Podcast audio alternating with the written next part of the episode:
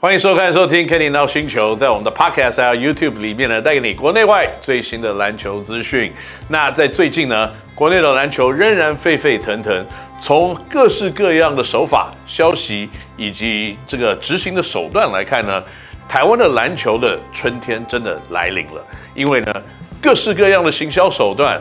各式各样的话题，那你只要一打开 IG，如果你是篮球迷的话，或你打开 Facebook，或打开任何的这种群众媒体来看的话，哇，包括我在内，我只要一打开我的 Facebook 一看，全部都是篮球资讯，从各式各样的球队到各式各样的联盟，全部都是篮球的讯息。台湾篮球的球迷们，没有比现在更幸福的时刻了，因为十七支球队一起卯起来行销。不是一件好玩的事情，这是一个资讯爆炸的时代。那同样的，如果你真是篮球迷的话，你应该得到了非常多的资讯，这是幸福的。那今天呢，我们要讨论的这个话题呢，让我打开我的手机看一看。其实不用看，因为事情已经结束了。Quincy Davis 花落谁家这件事情，最后终于拍板决定新北国王队。那在这边恭喜新北国王队呢，得到了全台湾。最具有竞争性，而且在禁区最恐怖的本土球员，那这句话要怎么说呢？因为你只要打开去年的数据，你看一看，你就知道一个 Quincy Davis 对一个球队赢球有多么的重要。我们先从他个人的数据来看好了，在讲他的数据之前，我必须要跟大家讲一件事啊，制作单位要求我唱一首歌，这首歌呢。这是大致上就是要形容我的悲哀，没有抢到 Quincy Davis。不过我觉得这个也不是非常的重要，因为呢，本来一个球队的运作，看重一个球员，这是有必要的；重视他的贡献，这是有必要的。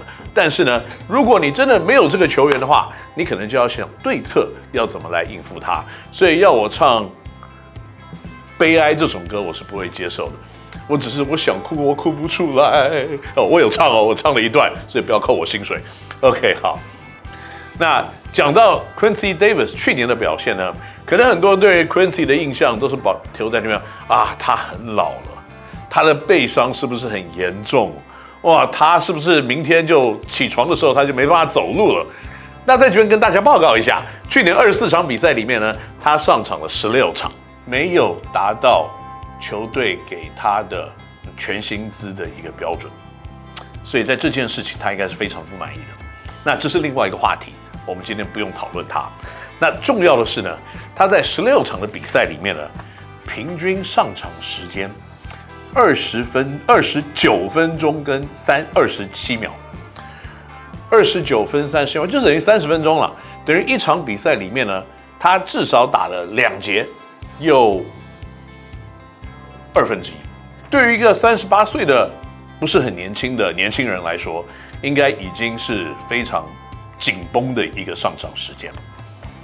那它的影响力到底有多少呢？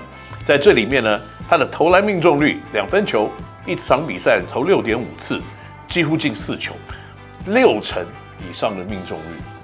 所以代表说呢，他在禁区里面，他投篮的成功率仍然是非常具有威胁性。而且是非常高的一件事情。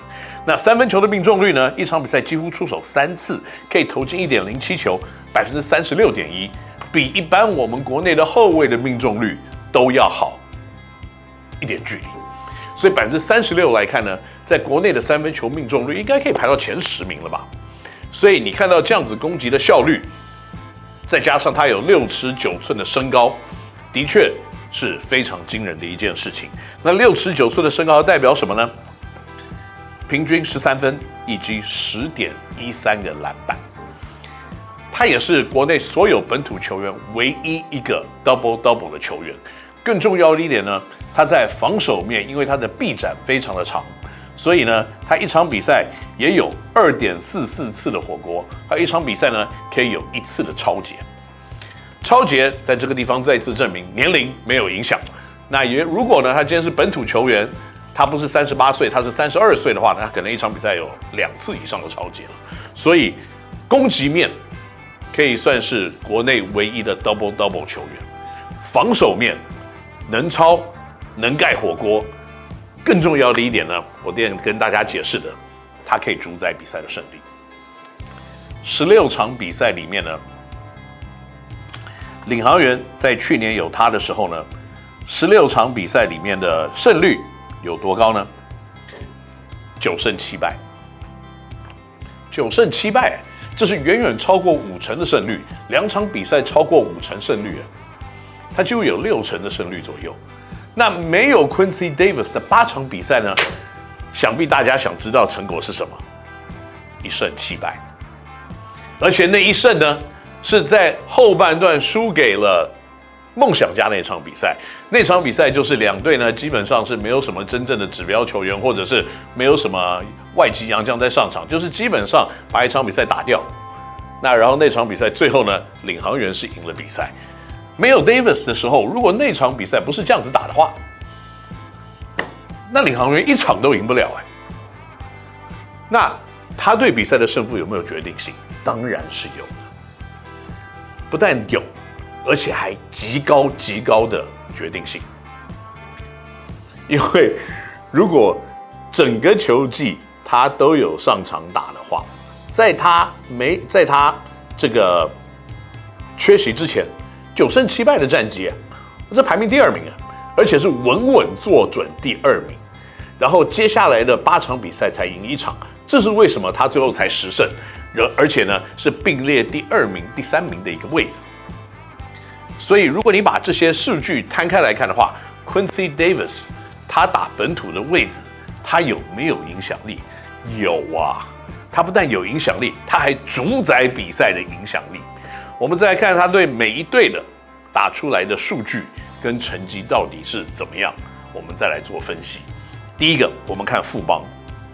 富邦呢，在去年他拥有两个两百公分以上的本土球员，再加上呢，这个 Smart 也是一个大概一九八，弹跳能力有，身体碰撞力不错的一个外籍生。那他的洋将呢，在禁区里面最高最高的。是两百一十一公分的 Igor Zasov，那另外还有六尺十寸，大概二零八二零九左右的 Chuck Garcia，所以呢，他不管是最后的一节单老外在上面，他随时可以放一个、两个，几乎到三个两百公分以上的本土来跟 Quincy Davis 做抗衡。所以 Quincy 呢，在去年碰到对战次数最早的球队呢，那也是富邦勇士队。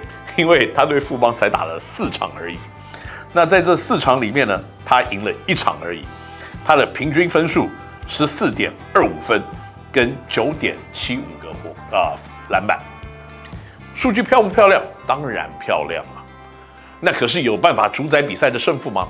并没有，因为富邦整体的战力非常的强大，再加上禁区的身高体型。都非常的足够有影响跟贺阻的一个能力，所以有的时候呢，Zasov 一个人在禁区，即使领航员用了一大或一小来搭配 Davis 在第四节，可能去扭转他本来落后的分数的几率，相对的就比较少一点。去年领航员呢碰到了富邦，七胜啊一胜七败，富邦对他是七胜一败啊，所以即使有了 Quincy 的优势。在四场比赛里面呢，领航员也只能赢这么一场而已。那这个当然就是我刚刚所提的，本土的禁区的球员身高够大、够壮、够有对抗性，再加上他本来的洋将呢也有六尺十一寸的身高，所以也降低了可能 Quincy 在场上的最后决定胜负的影响。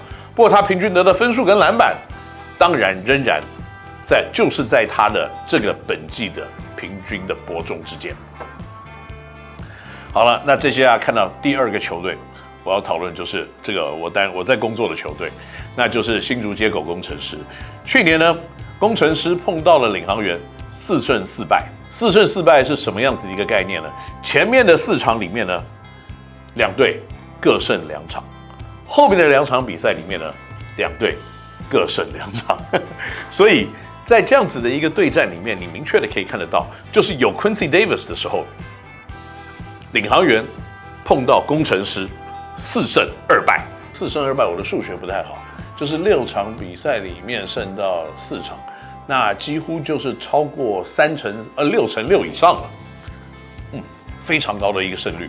所以你如果要这样子看这件事情的话，其实嘿，Quincy 的影响力真的很大，因为在没有 Quincy 的四两场比赛里面呢，领航员碰到工程师全输了，不但全输，而且输的还蛮惨的。两场比赛，一场比赛输十七，一场比赛输了五十，所以两场比赛没有 Quincy 的情况之下呢，他总共输了六十七分，平均大概在三十三分左右。那这个地方是不是证明了 Quincy 的确在影响力来看是非常巨大的？不过我必须要在这个地方讲，就是领航员在后半段的时候呢，他的一个洋将。就是 Devon Reed 是没有上来打的，他是用 Kadeem Jack，然后来配 Jordan Chapman。那 Jordan Chapman 的等级有比 Devon Reed 好吗？我不这样认为。所以他不但丧失了 Quincy Davis，他也没有了 Devon Reed。所以呢，在最后的两场比赛里面呢，他被工程师狠狠的修理。那在这几场比赛里面呢，Quincy Davis 的六场对到工程师，平均十三点三分，十点五个篮板。就是在他本季的平均正好几乎达到了正中央，所以呢，正常表现，正常输赢，以这样子来看的话，如果有 Quincy，是六比呃四比二的一个情况。OK，那工程师有 Quincy Davis 的时候，真的占不到任何的优势吗？去年工程师在这个去年的阵容里面，他有三个两百公分的人。OK。而且在本土里面，他还有二二四的哈辛特币，所以即使这样子有 Quincy，仍然占不到太多这个的便宜。那所以以这样子来看啊，Quincy 的影响力很明显的，碰到富邦等级的球队不多，碰到工程师等级的非常的多，而且是超过六成以上的胜率。那接下来我们再讨论第三支球队好了，那就是。梦想家，梦想家去年呢碰到了 Quincy Davis，最后打出的成绩是三胜五败。那 Quincy Davis 呢，三月十三号的比赛是他第一次无法上场竞赛，所以基本上在那天之后呢，碰到了没有 Davis 的领航员的球队，总共有八，总共有八场比赛。那我刚刚就讲过了，这八场比赛呢，领航员只赢了一场而已。所以对领航员来说，没有 Quincy 很明显的。那他当然有几场比赛是没有这个 Devon Reed，但是你明显的可以看出来，没有了 Quincy 之后，他的对抗性的确是下降非常非常大的一个等级。那最明显的一支球队碰到了领航员呢，在有 Davis 情况之下吃的大亏的，就是梦想家。梦想家碰到了领航员的时候呢，在去年的前四次的碰面，是全部饮恨收场，而且基本上都是在第四节单一洋将的时候，Quincy Davis 担任本土的角色。那他在禁区里面呢，有很多场比赛，梦想家其实领先几乎到十分、十二分左右，可是分数最后就是有个 Davis 被逆转回来。那这一点呢，很明确的就是身高的优势、体型的优势。那在最后一节呢，因为单洋将。然后对领航员来看呢，有了 Davis 的加持，有点像双洋将打单洋将的味道。再加上呢，梦想家的洋将最去年最高最高的是谁啊？哦，是只有六尺六六尺七的 Stephen Hicks。Stephen Hicks 大概两百公分左右而已啊。那你最高的洋将才两百公分，你还不如 Quincy Davis 的二零六，而且还没有加臂展。那对方还可以再放第二个洋将，如果对方的第二个洋将一上来是 Devon Reed，你只有一个 Stephen Hicks 在场上，那你要怎么打？所以在这样子的一个情况之下呢，梦想家一直到了下半球季，碰到了领航员，才开始拿下第一场的胜场。那可是很不幸的，梦想家也是唯一的一支球队，在没有 Quincy Davis 的八场比赛里面呢。那输的那一场就是对到梦想家。